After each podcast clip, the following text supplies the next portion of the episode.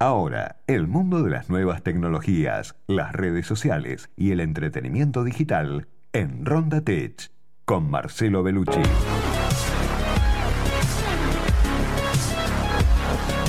¿Cómo te va, Marce? ¿Qué decís? Bienvenido.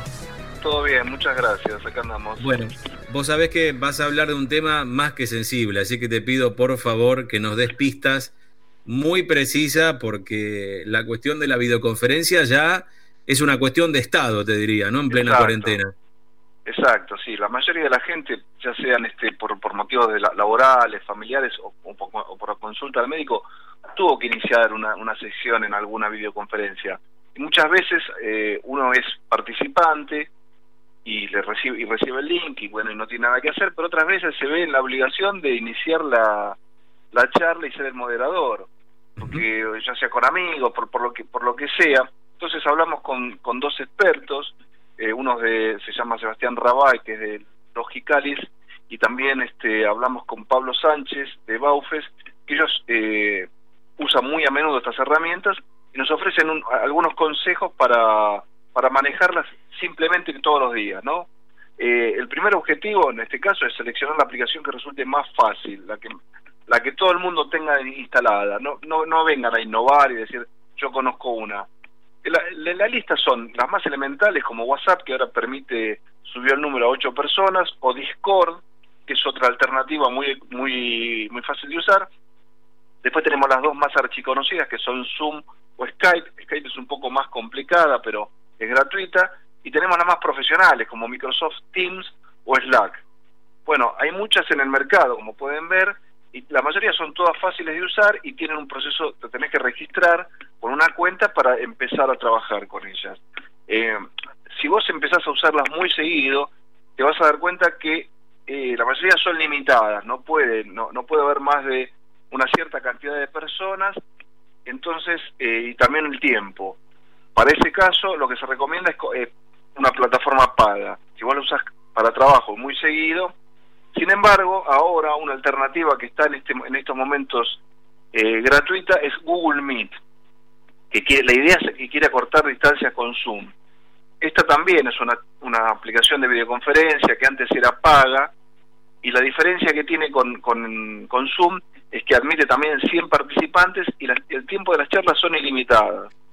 Lo que lo que quiere, digamos, Google es empezar este a, a, hacerla circular, esta aplicación que no, no tiene mucha gente.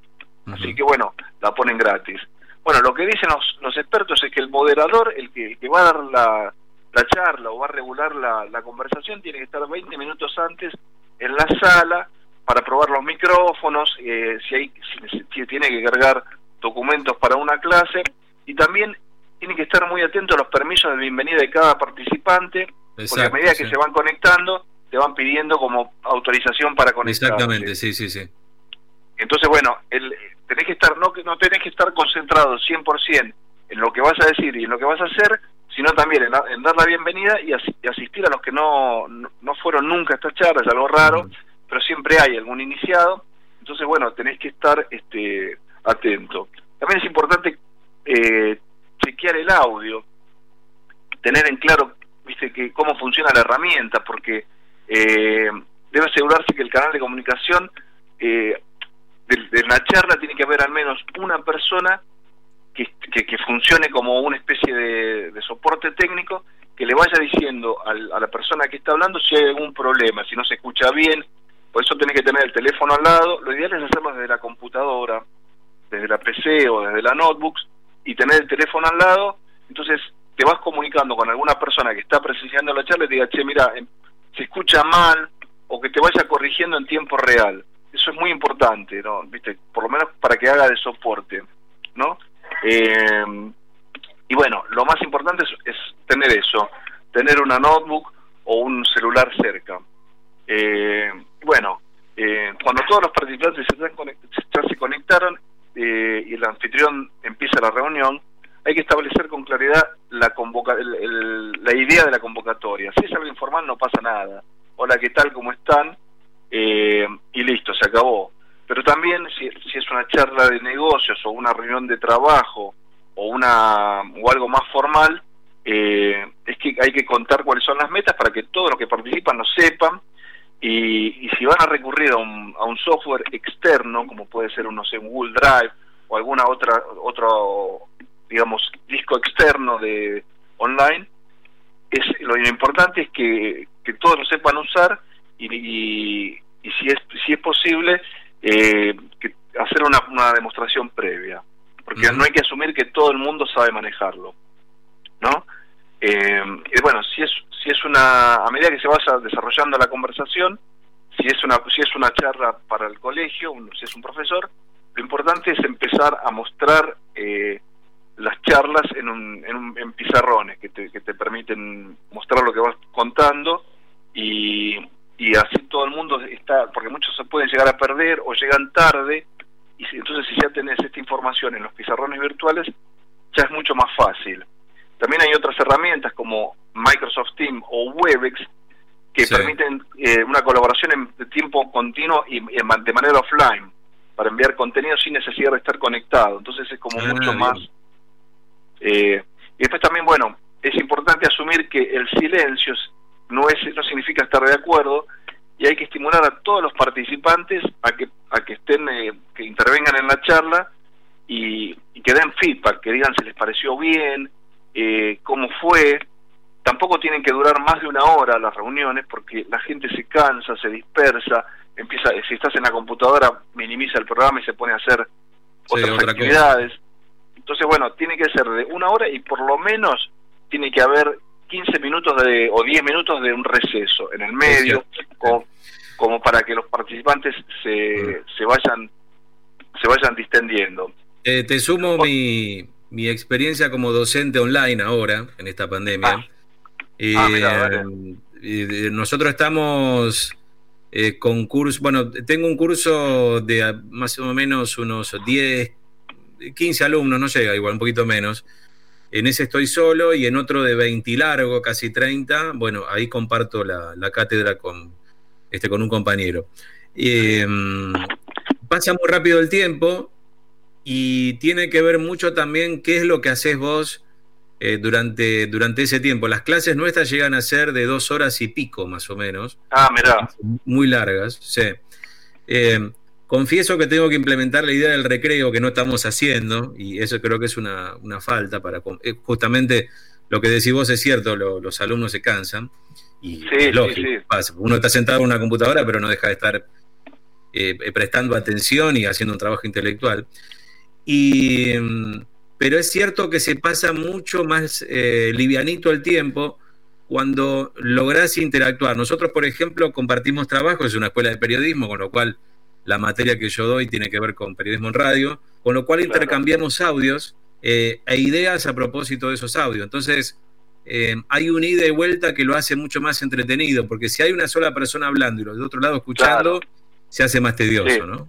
Sí, se, vuelve monótono. Entonces, incluso te digo más, perdóname, Marcelo, eh, todavía no lo implementé, pero en algunas semanas vamos a empezar a hacer programas de radio de manera virtual un integrante de cada programa, como estamos haciendo nosotros ahora en Millennium, pero de manera pedagógica, que es todo un desafío para un pibe que está aprendiendo a, un pibe, una piba que está aprendiendo a hacer radio, que hasta ahora obviamente iba a un estudio con un operador enfrente y con toda la parte técnica allí. Exacto, exacto, exacto.